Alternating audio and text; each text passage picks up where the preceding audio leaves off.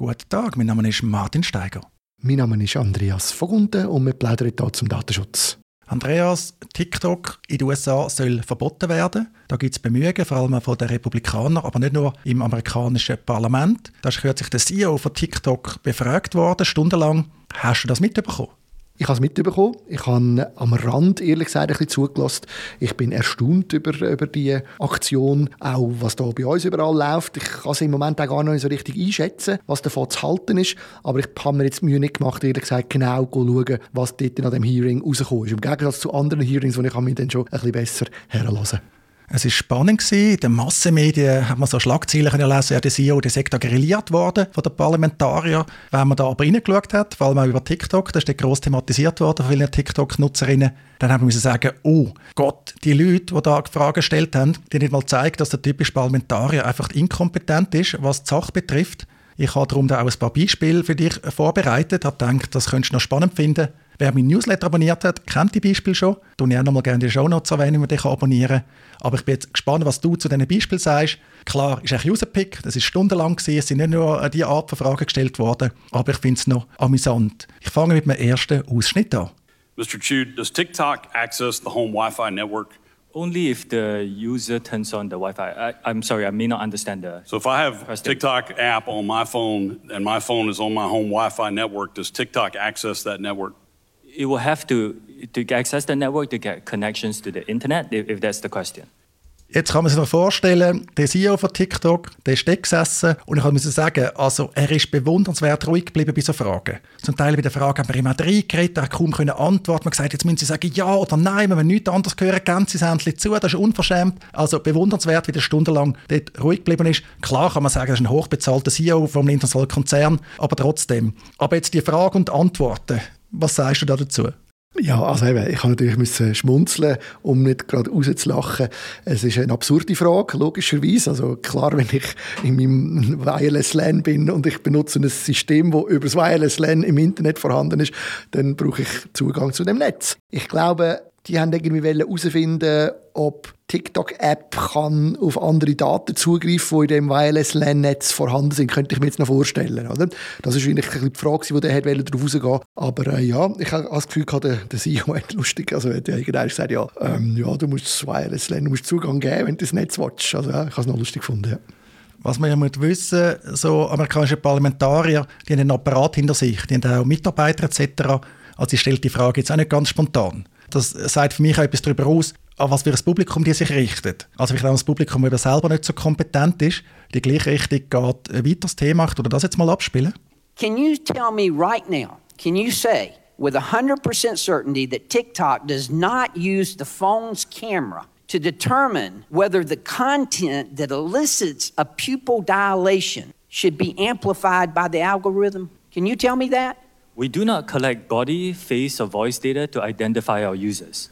We do not. The, the, the only you, you, don't? The, no. The only face data that you get, that we collect, is when you use the filters to have, say, sunglasses on your face, we need to know where your eyes are. And Why that, do you need it, to know what the eyes are and, if you're not seeing if they're dilated? And, and that data is stored on your local device and deleted after use if you use it for facial. Again, we do not collect body, face, or voice data to identify our users. Also das Thema, wie ist das mit der Kamera? Tut die Kamera versuchen, die Augen zu erkennen, wenn man TikTok nutzt? Ja, was könnte das echt liegen? Ja, eben. Also die Kamera äh, braucht man zum Aufnehmen, wenn man, wenn man, wenn man, wenn man TikTok-Filme macht. Und man kann halt wie bei anderen Programmen Filter brauchen, wo man kann aufsetzen kann. Und logisch muss man dann vielleicht eine oder andere Hilfsmittel noch nehmen. Aber mehr passiert da kaum. Ich habe vor allem auch gefunden, die interessanteste Frage, können Sie da jetzt hundertprozentig versichern, dass das und das passiert? Oder das ist so, ja, eben, ich kann halte nicht viel von dieser Art von, von Hearings, ehrlich gesagt. Ja, es ist noch schräg. Noch ein letztes Beispiel ist mein Lieblingsbeispiel. Es ist wirklich super, wenn man zulässt. Mein absolutes Lieblingsbeispiel von dieser ganzen Frage in dem Hearing. As a conservative from the great state of Texas, I am deeply concerned because every time I use the Tic Tac application, I am served nothing but dancing, homosexuals, fluffers, and drag queens. And I'd like you to explain right now how algorithms work. Ja, wieso sieht der Konservative aus Texas irgendwelche Drag Queens und sonstige so für ihn störende Inhalte auf TikTok? Woher könnte das echt kommen? Er hat nicht zu lange zugeschaut, vielleicht, als er TikTok aufgemacht hat. Ja, es ist äh, ziemlich peinlich natürlich. Äh, oder vielleicht können wir einen Schutz nehmen. Vielleicht hat ja jemand anderes aus seiner Familie mit seinem Handy seinen TikTok-Account benutzt und zu lange den Drag Queens zugeschaut. Ui, das ist aber sogar für einen Politiker wäre das ziemlich pindliche Ausrede. Also ich kann es wirklich empfehlen, auf TikTok eben ist das gross thematisiert worden. Auch der TikTok-CEO, irgendwie vor dem Hearing hat er, glaube ich, 10'000 Follower oder so gehabt. Jetzt hat er unterdessen, glaube ich, ein paar Millionen. Weil ist klar, wenn man TikTok-User ist, dann fühlt man sich auch da angegriffen. Ein sehr interessantes Teil Videos, wo ich versuchen zu analysieren, was ist mit diesen Politikern los. Und für mich natürlich eine banale, aber interessante Erklärung ist auch, zum Politiker werden, also in einem Parlament, die Hauptfähigkeit muss man natürlich haben, gewählt zu werden. Also muss einen Wahlkampf können führen, muss den Wahlkampf können finanzieren Nachdem erfolgt die Selektion. Und ob man dann nachher noch kompetent ist etc., auch in der Sache, das ist dann vielleicht eher ein Zufall.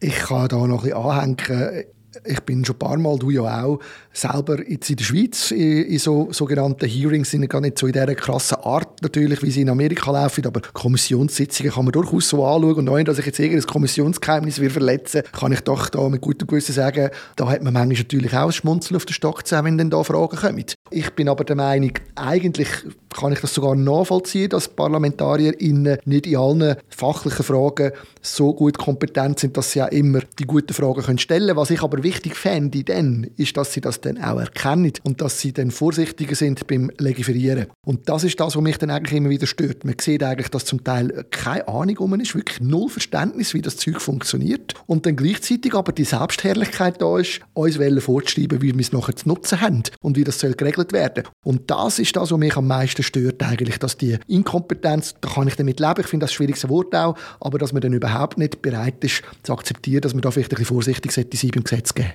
Ja, vielleicht haben unsere Parlamentarier gute Gründe, dass die Hearings im Normalfall nicht öffentlich stattfinden. Gibt es ja sehr selten. Pardigi zum Beispiel macht ein Open Hearing, weil online gestreamt werden. Aber im Normalfall es hinter verschlossenen Türen. Auch etwas, was wir nicht haben in der Schweiz, ist zum Beispiel Transparenz, welche Parlamentarier welche Aktien halten.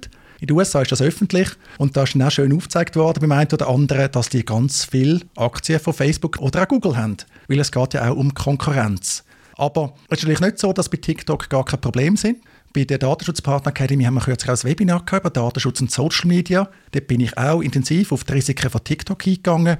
Was mich eben doch wichtig dunkt ist, es geht nicht nur um die Erfolgszeichen böse Chinesen, Wobei TikTok, das wir nutzen, ist auch nicht mal chinesisch. Also in China gibt es TikTok nicht. Auch in dem Hearing in den USA ist auch ähm, CEO vorgeworfen, der sei Chines. Hat er betont, ja hey, ich bin in Singapur aufgewachsen, bin Bürger von Singapur, wohne da in den USA, habe in den USA äh, studiert und so weiter. Also das ist ein peinlich. Aber das Problem haben wir ja da schon. Und ich glaube, das Grundproblem ist, dass man eben nicht auf TikTok oder einzelne Plattformen zielen sondern muss sagen, ja, wir brauchen eine Regulierung, eine Plattformregulierung. Und zwar auch in der Schweiz. Absolut richtig. Das ist egal, ob man jetzt TikTok-Bashing oder Google-Bashing oder was immer man für ein Bashing betreibt. Es ist einfach falsch, wenn man die einzelnen Konzerne alleine hervorhebt. Das heißt natürlich nicht, dass man nicht darf und nicht auch soll bei einem Konzern, wo sich in einem ganz konkreten Fall falsch verhaltet, auch das entsprechend kritisieren. Das ist nicht der Punkt, oder? Aber wie du richtig sagst, es ist eigentlich viel wichtiger, dass wir uns nicht ablenken lassen von so Einzelfällen, sondern dass wir eigentlich im Grundsatz eine Plattformregulierung anstreben.